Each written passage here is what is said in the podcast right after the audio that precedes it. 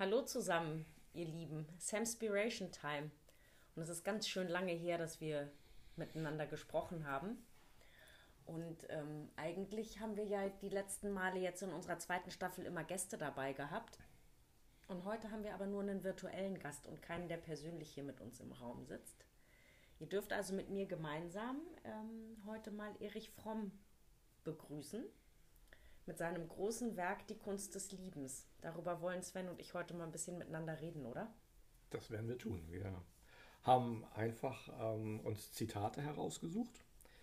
Ähm, ich habe drei herausgesucht, du hast drei herausgesucht. Ähm, wir wissen gegenseitig nicht, was wir herausgesucht haben und äh, zitieren Erich Fromm und reagieren dann einfach oder schauen, was in uns hochkommt oder was es mit uns macht. Und ich glaube, ganz wichtig ist, dass ähm, wenn die Zitate gesprochen sind, dass es ja nicht nur darum geht, was es mit uns macht, sondern jeder unserer Hörer ja auch in sich selbst hineinfühlen kann, was es mit ihm macht. Ich glaube, dass das in jedem etwas auslöst und eine ganz große Breite an, an intensiven Gefühlen in jedem auslösen kann. Da bin ich mir ziemlich sicher. Das war ja jetzt deine Idee, ne? Und ich bin in der Regel mache ich ja alles, was du so vorschlägst, äh, relativ bereitwillig mit. Aber mich würde trotzdem interessieren, wie bist du jetzt eigentlich ausgerechnet auf Erich Fromm gekommen und auf dieses Werk? Ähm, auf Erich Fromm bin ich gekommen. Ich, das war im, ich glaube im letzten Jahr war das irgendwann mal. Da habe ich eine, eine kleine Auszeit gemacht und mich äh, an die Ostsee begeben und habe dann am Ostseestrand gesessen und so ein bisschen in dem Buch von Erich Fromm, was du gerade zitiert hast, die Kunst des Liebens ähm, geschmökert und gelesen. Und ähm, ich, ich, fand, das ist, es ist ja nun schon ein paar Jahre her, dass er das Buch geschrieben hat. Und es ist, ich finde es aktueller denn je. Und es es wäre, wenn er leben würde, glaube ich, eine tolle Idee, ihn ja hier als Gast zu begrüßen. Und so finde ich es eine wahnsinnig schöne Idee, ihn als virtuellen Gast hier mit uns im Studio sitzen zu haben. Da, ja, finde ich auch. Dann leg mal deine beste aller Erich Fromm-Stimmen auf, wenn du jetzt das erste Zitat vorliest. Ich bin gespannt. Ich, ich, ich starte mit dem Zitat, was tatsächlich ähm, nachhaltig damals äh, mein allererster Gedanke war oder mein allererstes Zitat war, dass ich gelesen habe, was mich, was mich wirklich beeindruckt hat. Das, ähm, damit starte ich und das gebe ich dir jetzt mal mit auf den Weg. Das da lautet, paradoxerweise ist die Fähigkeit, allein zu sein, die Bedingung dafür, in der Lage zu sein, zu lieben. Jetzt du.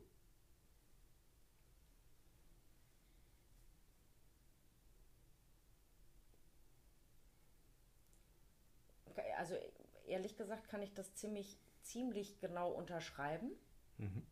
dass das so ist. Und ehrlich gesagt finde ich es auch nicht so paradox. Also ich weiß, ich weiß, es klingt auf den ersten, auf den ersten Rutsch sozusagen, klingt es sehr paradox. Hä? Alleine sein und lieben, hä, wie passt das zusammen?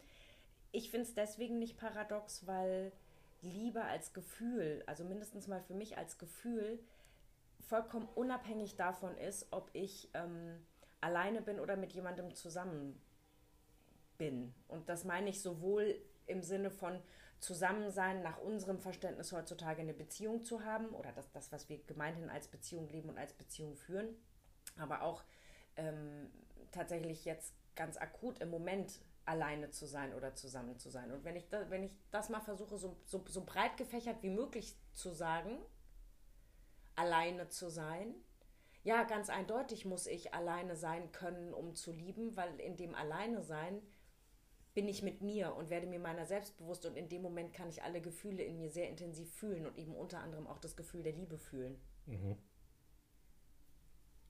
Also unterschreibe ich, ich finde es nur nicht so paradox, wie er es geschrieben hat. Mhm. Eine Idee, warum er das paradoxerweise so nennt?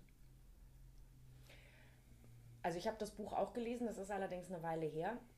Deswegen würde ich jetzt, würde ich nicht für, wäre ich nicht so vermessen, es im Buch ganz genau zu verorten.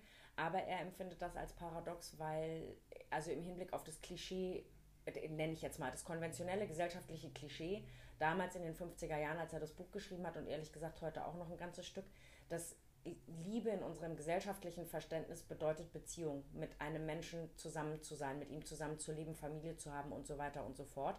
Und dann klingt es natürlich paradox, weil ich liebe einen Menschen, mit dem ich zusammen sein will oder mit dem ich auch zusammen sein bin. Und dann ist natürlich das, Gegenstück alleine zu sein, ist so ein bisschen paradox. Mhm. Also deswegen glaube ich, das Paradox kommt aus dem gesellschaftlichen Verständnis, mhm. dem, ich, dem ich folgen kann, das aber, ähm, von dem ich mich auch lösen kann in mir. Und das, mhm. also wenn ich mich davon löse, ist es nicht paradox. In meinem, in meinem persönlichen Sophie-Gefühl. Ich finde äh, nur abschließend, und dann nehmen wir das nächste Zitat, ist ähm, das ganz wichtig, dieses, dass es eben nicht eine, eine, eine Beziehungsform ist, die symbiotisch gebaut ist. Ich finde diesen Satz dann immer ganz entscheidend. Ne? Ich bin ich, du bist du, wir sind zwei Persönlichkeiten. Das ist für mich dann immer ein ganz zentraler Gedanke, der bei mir ausgelöst wird, wenn ich dieses Zitat, dieses erste Zitat von ihm sehe und lese. So, gehen wir einen weiter. Genau, wir gehen einen weiter. Als ich ähm, Erich Fromm gelesen habe und dieses Buch gelesen habe und mir vergegenwärtigt habe, dass das ja wirklich schon in den 50er Jahren geschrieben worden ist, hat mich total geflasht, ähm, wie viel Spiritualität er in sein Buch, was ja eigentlich über klassische Klischees von Liebe und Gesellschaft und Gesellschaftsnormen und Regeln und Pflichten und so weiter und so fort schreibt. Das hat mich wirklich geflasht und deswegen kommt mein erstes Zitat, das ich dir mit auf den Weg gebe, tatsächlich eher etwas aus der spirituellen Ecke, mhm. nämlich das Bewusstsein der menschlichen Getrenntheit ohne Wiedervereinigung durch Liebe ist die Quelle der Scham. Gleichzeitig ist es die Quelle von Schuld und Angst. Wow ja, Scham und Schuld, ne? Die, der, der, der Staat der Illusion, in der wir irgendwie immer leben. Dieses Verzeihen und Vergeben in uns selbst und das Gefühl, ja, das Gefühl, wenn wir auf diese, also ist ja wirklich hochspirituell, ne? Das Gefühl, wenn wir auf die Welt kommen, getrennt zu sein, erst einmal getrennt zu sein vom, vom großen Ganzen, uns, auf uns allein gestellt zu sein und dann diesen, diesen Wunsch, das ist ja auch, das ist ja, ist ja zutiefst ein, ein menschlicher, wir sind soziale Wesen, dieses Gefühl von ähm, Verbundenheit, von Nähe wiederherzustellen und gleichzeitig das eigene Ich, das Individuum zu leben. Ist bin ich gerne, wenn ich das eigene Individuum lebe, bin ich dann voll von Scham und Schuld? Ich glaube nicht, wenn du ähm, die Wiedervereinigung in Liebe mit dazu nimmst. Wahrscheinlich, genau so. Aber ja. die braucht's. Ja. Ja. Laut Erich Fromm. Ja. ja. Die Frage ist, braucht es die laut dir auch? Ja. Ja. Ich glaube, sonst kommst du aus dem Thema. Also das Wort ist mal ein bisschen schwierig, ich benutze es jetzt dennoch. Ist also die Form der Selbstliebe, also das sich selbst annehmen, wie ich bin. Wenn ich das nicht gelernt habe, wenn ich das nicht kann, wenn ich da nicht mich, mich selbst nicht so, so sehe, wie ich dann wirklich bin, weil ich keinen Zugang zu mir habe, weil ich Teile in mir unterdrücke oder Gefühle nicht wahrnehmen möchte oder nicht akzeptiere, ich glaube ja, dann, dann lande ich in Scham und Schuld. Dann habe ich ein Problem zu vergeben und zu verzeihen, mir selbst und anderen. Dann, dann, bin ich, dann bin ich wirklich ein Gefangener meiner selbst. Und dann bleibt es auf jeden Fall getrennt, weil dann die Wiedervereinigung durch Liebe fehlt, richtig? Richtig. Ja. Krasses Bild. Cool. Ja. Gehen wir zum nächsten Zitat. Das muss ich ein bisschen langsam lesen. Dabei meinst du, damit ich es mir merken kann? Nee, das was? ist wirklich ein bisschen tricky. Ich hab, äh, als ich das gelesen habe, musste ich selber dreimal lesen. Ich mache es jetzt für, für dich, aber auch für die Hörer äh, ganz langsam.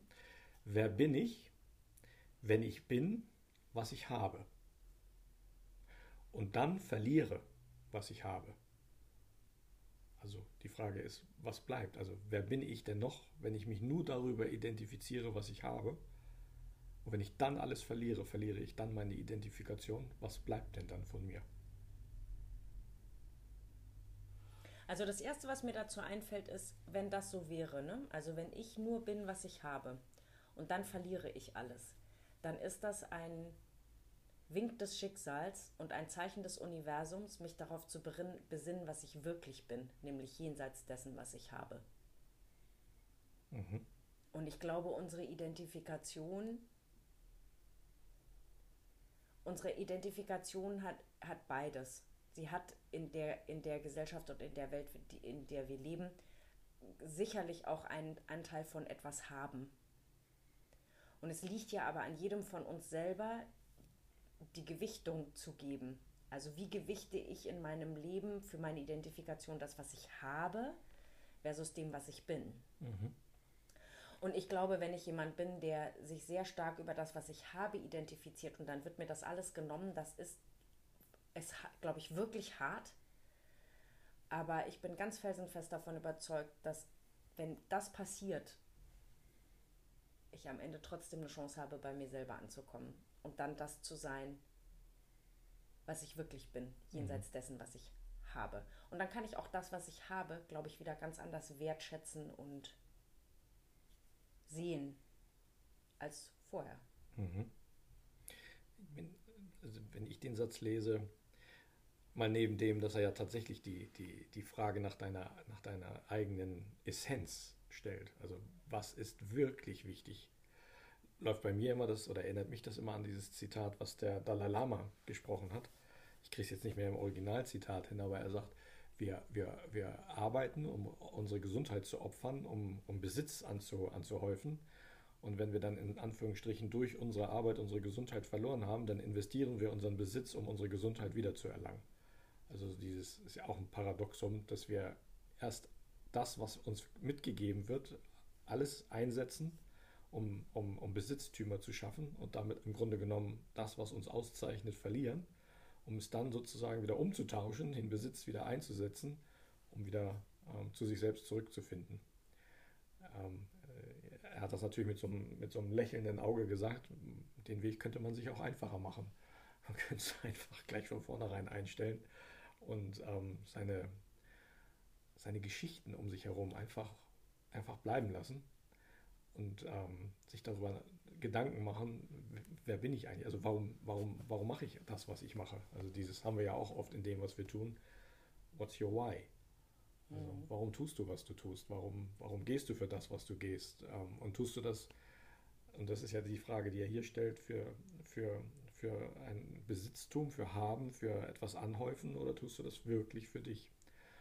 Ich glaube, wenn du etwas wirklich für dich tust, dann wird aus, wenn ich jetzt mal in dem, in dem Kontext der Arbeit bleibe, wird aus Beruf Berufung. Ne? Mhm, dann, ja, genau. Dann wird aus ja Arbeit die Frage Spaß. Nach, warum habe ich jetzt diese Woche gelernt?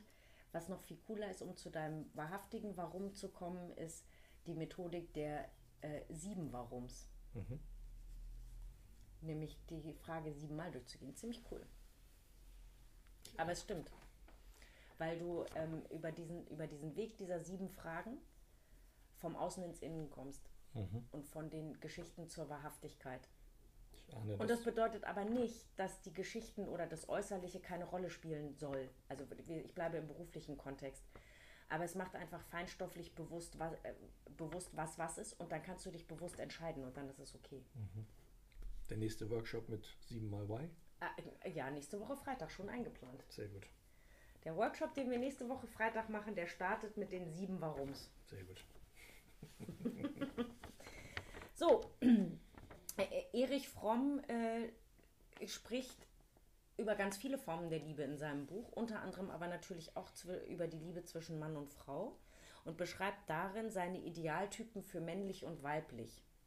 Und jetzt unterhalten wir uns ja doch immer mal wieder, oder was heißt wir unterhalten uns? Ich erzähle immer mal wieder, dass ich gerade relativ viel in meinem, Le in meinem Leben, in mir selber, aber auch im Job immer mal wieder mit dieser Frage konfrontiert werde, was sind eigentlich unsere Rollenbilder heute? Also insbesondere natürlich jetzt aus meiner Warte das Rollenbild der Frau. Was ist das, was uns ausmacht als Frau? Mhm. Und was ist das, was wir was uns ausmachen kann im Business, sage ich jetzt mal. Deswegen habe ich jetzt dieses Zitat rausgesucht, weil du, wie du weißt, ist das ein Thema, was mich gerade ähm, ziemlich beschäftigt. Mhm. Sein männliche, äh, seine Idealtypen für, für, oder sein Idealtypen männlich ist, beschreibt er als, oder die Charaktereigenschaften, die er nennt, sind Eindringungsvermögen, Führungsqualitäten, Aktivität, Disziplin und Abenteuerlichkeit. Mhm. Das ist der idealtypische Mann. Mhm laut Erich Fromm. Und das, die idealtypische Frau, laut Erich Fromm, ist Aufnahmefähigkeit, beschützen wollen, Realismus, Geduld und Mütterlichkeit. Mhm. Spannend. Mhm. Und jetzt die Frage, ob ich das teile.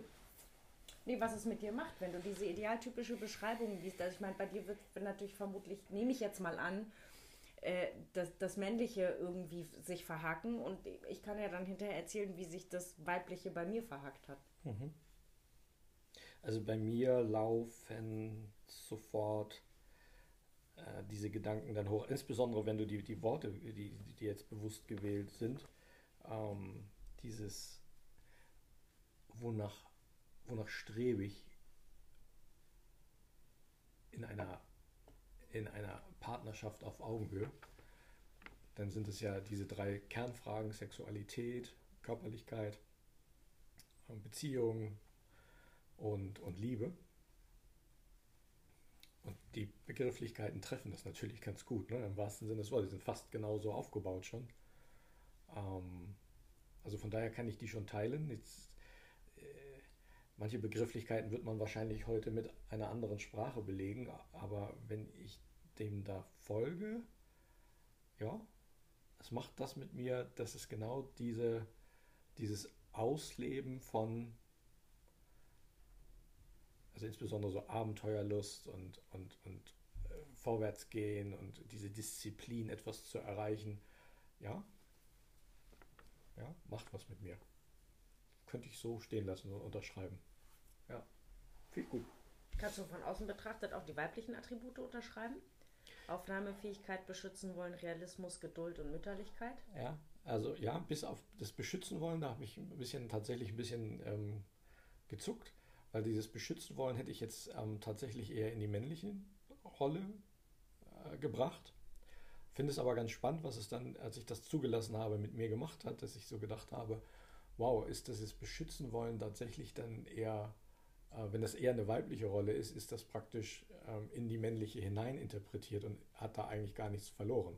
Kam dann in dem Moment halt so, so ein bisschen hoch, weil das ist ja auch ein, ein, ein ein, wie sagt man das, ein Zeichen unserer Zeit, dass die Rollen sich so halt sehr, sehr stark irgendwie miteinander verwoben haben und verschieben. Und man ja immer sehr damit ringt, was ist denn jetzt eigentlich weiblich, was ist denn jetzt eigentlich männlich, weil irgendwie hängt alles miteinander zusammen und ist irgendwie miteinander verwoben. Deswegen auf den ersten Blick ist es ja eigentlich schön, dass die Dinge sich so, so nivellieren und dass es dieses eigentlich gar nicht mehr so entscheidend ist, was ist jetzt männlich und was ist weiblich. Auf der anderen Seite ist es natürlich auch ein Stück weg ähm, die Identifikation unserer eigenen, unserer eigenen, unseres eigenen Seins, sich darin auch wiederzufinden und, und sich darin auch auszuleben. Ich glaube, da ist das dann schon wichtig. Von daher, ja, ein bisschen drüber nachdenken und sacken lassen, würde ich die Begrifflichkeiten der Weiblichkeit auch so nehmen. Mhm, ich kann dem auch folgen. Ähm, ich finde es spannend, was du jetzt gerade zu diesem Beschützen wollen gesagt hast und daran, dass sich sozusagen äh, bestimmte, bestimmte Eigenschaften im Laufe der Zeit ein Stück weit auch verwoben haben und vermischt haben. Ich glaube, was dafür, was dafür glaube ich, wichtig ist, wenn man jetzt sich diese beiden Idealtypen anschaut, ne, weil Fromm sagt nämlich auch, diese Idealtypen so gibt es nicht, sondern es sind Mischformen. Warum? Weil jeder Mensch beides in sich hat. Egal ob Mann oder Frau, jeder hat einen, eine weibliche Energie und eine männliche Energie ideal, idealerweise sind, ist, ist man sich als Frau der, des weiblichen Anteils bewusst und lebt den, genauso wie man sich des männlichen Anteils bewusst ist und umgekehrt genauso. Und ich finde, ähm, also bei, mit den männlichen Attributen kann ich sofort mitgehen. Das, also das, das, das verhakt sich bei mir nicht. Die weiblichen Attribute, ähm, da, da stolper ich ein bisschen, oder da, wo es sich für mich verhakt hat, und tatsächlich am Ende ehrlich gesagt in einem Klischee verhakt hat, in einem gesellschaftlichen Klischee verhakt hat, ist dieses Mütterlichkeit. Und wenn ich, wenn ich das aber nicht zulasse, ne, in, diesen, in dieses Klischee von Mütterlichkeit, dieses gesellschaftliche Bild, was wir davon haben, wenn ich das nicht zulasse, sondern es im reinen Wortsinne nehme, kann ich da total meinen Frieden mitmachen. Und das bringt mich so sehr dazu, und ich glaube, deswegen beschäftigt mich dieses Thema auch gerade so, bringt mich dazu, ne, wir haben es ganz oft davon, wir geben den Worten Bedeutung und ähm, eine Wertigkeit. Mhm. Und warum hat das bei mir verhakt? Weil Mütterlichkeit tatsächlich eher eine negative Konnotation hat, glaube ich. Ja. Und wenn man die aber weglassen kann und sagen kann, ja, das Mütterliche ist das, das Umarmende, das Haltende, das ähm, Seinlassende, das Gebende, dann kann ich da tatsächlich meinen Frieden mitmachen das ist witzig, weil es löst, also ich gebe dir recht, das ist ja auch ein Wort, was, was schon äh, alt, älter ist, in Anführungsstrichen. Aber bei mir löst es tatsächlich eher so aus, so wie ausgleichend, Harmonie, mhm. ähm, äh, ähm, dieses meditativ tätig sein, weißt du, so wie so ein Mediator, der, der unterschiedliche Interessen wieder zusammenbringt. Also das Mütterliche ist für mich so ein, so ein, so ein Wort, so ein Gefühl, was das auslöst, so ähm, streitende Konfliktparteien wieder zusammenbringen und zu vereinen und sich, dass, dass man sich darauf besinnt, ähm, warum sind wir hier, warum, warum sind wir eine Familie, warum sind wir ein, ein Stamm oder wie auch immer. Mhm. Ja? Ja, während der Häuptling, das Männliche, sozusagen den Krieg erklärt, ist die Mütterliche, die sagt, und jetzt müssen wir uns aber auch irgendwie wieder vertragen. Die Friedenspfeife, ne? die Friedenspfeife irgendwie. Wir müssen mal den Weg zur Friedenspfeife beschreiben. Ja. Rauchen dürft ihr Männer sie dann wieder, aber den Weg dahin. Finde ich passend. Ja, absolut. Okay, mein drittes Zitat von, von Erich Fromm. Ähm, Liebe ist die tätige Sorge um das Leben und das Wachstum dessen, was wir lieben. Finde ich mega schön. Ja, und ich finde, es schließt so schön an, es schließt so schön an mein Zitat an, weil es ist die idealtypischen mm, Begriffe, die, äh, es fasst die idealtypischen Begriffe Aufnahmefähigkeit, beschützen wollen, Realismus, Geduld und Mütterlichkeit schön in einen Satz zusammen zum Thema Liebe. Mhm. Und es stimmt. Und, und was ich an diesem Satz jetzt gerade ganz besonders schön finde, ist, dass er, dass er innerlich befreit von diesem, von dem von der engen Begriffsdefinition Liebe ist zwischen Liebe ist Partnerschaft, also zwischen Mann und Frau oder Mann und Mann oder Frau und Frau. Also und wie eng eigentlich heute in unserer Gesellschaft der Begriff Liebe bzw. Partnerschaft, wie eng gefasst der ist. Und ähm, da finde ich jetzt aber in diesem Zitat, Liebe ist die tätige Sorge um das Leben und das Wachstum dessen, was wir lieben, da bekommt für mich in diesem Zitat der Begriff Liebe, plötzlich die, die, gesamte Freiheit und die gesamte Bandbreite, Breite, nämlich das Gefühl von, von Verbundenheit, von Gemeinsamsein, von sich engagieren, von Lebensfreude, von ähm, Glück, von Lebendigkeit, aber auch von Reibung, von Harmonie, also all diese ganzen, von Treue, von, von ach, gibt es bestimmt auch ein bisschen Trauer drin und ein bisschen Wut. Also so diese ganze Bandbreite an Gefühlen, die eigentlich in Liebe drinstecken und die nichts mit dem, mit dem engen Begriff von Partnerschaft im Sinne von ein Mann und eine Frau oder, oder auch zwei Männer oder zwei Frauen ist ja heute relativ, ist ja, also es ist relativ geschlechtsunspezifisch, aber jedenfalls dieses Fokussierte auf einen Menschen. So mhm. möchte ich das mal sagen. Und deswegen stimmt, das ist ein ziemlich schönes Zitat, weil es plötzlich das Feld Weiten. für Liebe und das Feld weitet und weil es, glaube ich, also für mich steckt in diesem Zitat ganz viel von dem von mir wahrgenommenen, als ich das Buch gelesen habe, äh, Wunsch Erich Fromms da mit so ein paar von diesen Klischees auch einfach aufzuräumen und genau dieses Feld zu öffnen und ja. weit zu machen. Ja. Bei mir löst es noch den Gedanken aus, ähm, Liebe ist ja auch den anderen sein zu lassen, wie er ist. Und Liebe ist auch, ähm, sich daran zu erfreuen, zu sehen, was er sein möchte. Mhm. Und genauso auch ähm, das Wachstum, äh, dieses Wachstum wahrzunehmen und sich daran zu erfreuen oder auch sich selbst darin glücklich zu schätzen, den anderen in seiner Entwicklung zu beobachten und sich daran zu erfreuen, was er denn sein kann. Ähm, das finde ich einfach, das finde ich total schön. Das, also das berührt mich total, das Wachstum des Menschen, den du liebst oder der, der, in Liebe mit dir verbunden ist oder die Menschen, die in Liebe mit dir verbunden sind, zu, zu, zu, zu erleben. Das ist, es ist eine Form von Glück. Absolut. Absolut.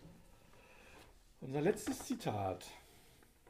Mm, und ich finde dieses letzte Zitat, das mag, das klingt jetzt gerade so, wird so ein bisschen krude sein zu diesem wunderschönen Zitat, was du gewählt hast, aber eigentlich ist es Teil des Problems, mhm. sage ich mal, warum das, was, warum dieses, dieser große Liebesbegriff, diese Identifikation mit sich selber, dieses Idealtypische, warum das so schwierig ist. Und zwar ist es, der Mensch hat aufgehört, er selbst zu sein, denn jenseits der Vereinigung durch Anpassung findet keine Vereinigung statt. Mhm. Den Kon der Kontext dazu ist, dass Erich Fromm sagt, wir haben die, aus dieser Not des Getrenntseins heraus, aus dem Schmerz, den das in uns Menschen auslöst, ist als Reaktion entstanden, uns anzupassen, gesellschaftliche Normen zu kreieren, Regeln zu kreieren, möglichst anpassungsfähig zu sein, um eine Gruppenzugehörigkeit zu empfinden und damit vermeintlich eine, eine, ein Geeintsein zu fühlen. Mhm. Und was er ja aber hier sagt, ist, dass außer dieser Anpassung, also Vereinigung durch Anpassung, findet keine Vereinigung statt und damit haben wir verlernt, wir selbst zu sein. Mhm. Das stimmt. Es ist, was bei mir hochkommt, ist dann gleich so dieses, ähm, wir sind so sehr damit beschäftigt zu funktionieren, so sehr damit beschäftigt, ähm, uns anzupassen, um geliebt zu werden, für vermeintlich ja nicht wer wir sind, sondern vermeintlich geliebt zu werden, ähm, nicht um unser Selbstwillen, sondern vermeintlich geliebt werden dafür, dass wir zu irgendwas dazugehören.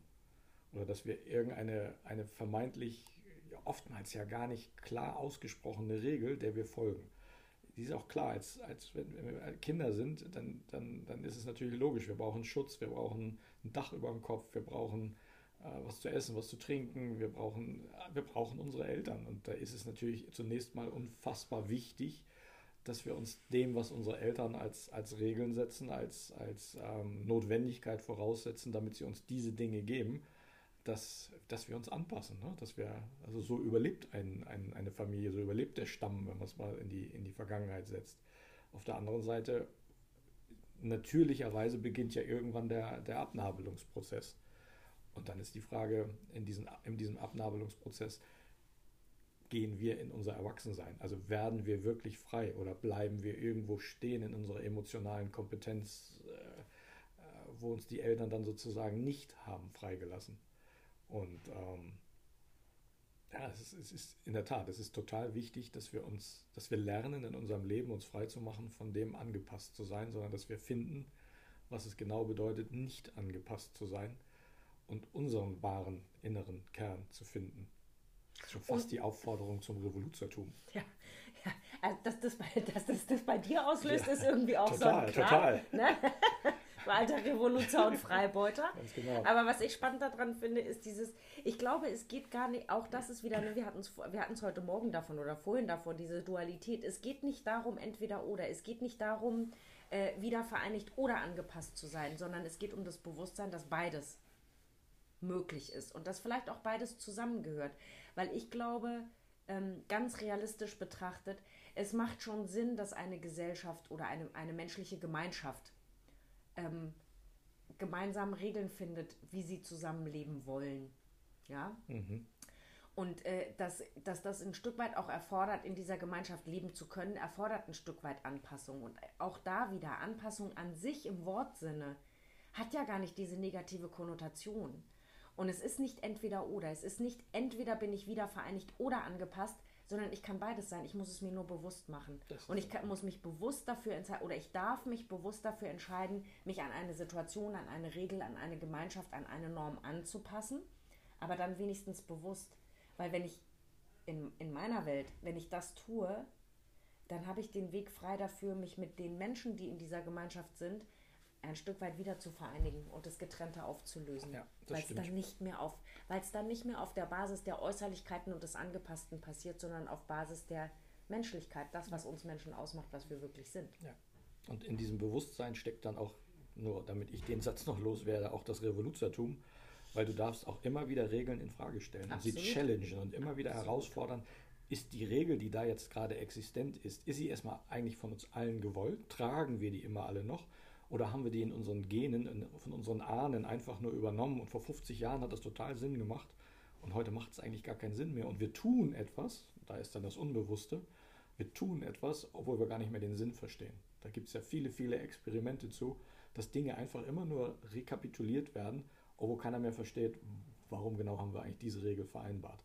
Und da ist das Bewusstsein logischerweise und da, da braucht es auch immer mal wieder dieses Wachrütteln, ne, diese Revolution im, im Inneren, zu sagen, hey, was braucht es eigentlich, damit wir als Gemeinschaft glücklich miteinander leben können? Weil dieses Glücklichsein heißt, uns sein zu lassen, wie wir sind und anzunehmen, wie wir sein können. Und wenn du die Dinge wirklich annimmst, wenn die Situationen, die Menschen, die Visionen, die Ideen, die wir haben, wenn du sie einfach annimmst, wie sie sind, dann fließen wir miteinander. Ich finde das immer so schön, wenn du sagst, einfach annimmst, als ob das ja. einfach wäre. Jetzt wissen wir beide, das ist nicht einfach, aber ähm, es lohnt sich, das zu üben, im, im ganz Kleinen und im Täglichen immer mal wieder. Mhm. Das wäre jetzt so definitiv eine kleine Aufgabe oder Empfehlung an euch, die ihr uns zuhört. Und ich glaube, über Get Out brauchen wir heute nicht zu reden. Lest Erich Fromm, Die Kunst des Liebens. Es ist wirklich erhellend. Ja, es ist wirklich erhellend und inspirierend. Ja, Erich Fromm ist definitiv ein schöner Tipp.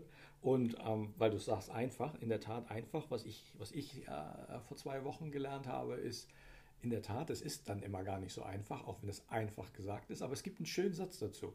Bleibt neugierig. Genau. In diesem Sinne, in eine Sinne. Zauberhaft, ein zauberhaftes Wochenende und eine schöne Zeit für euch und bis zum nächsten Mal. Ciao. Ciao.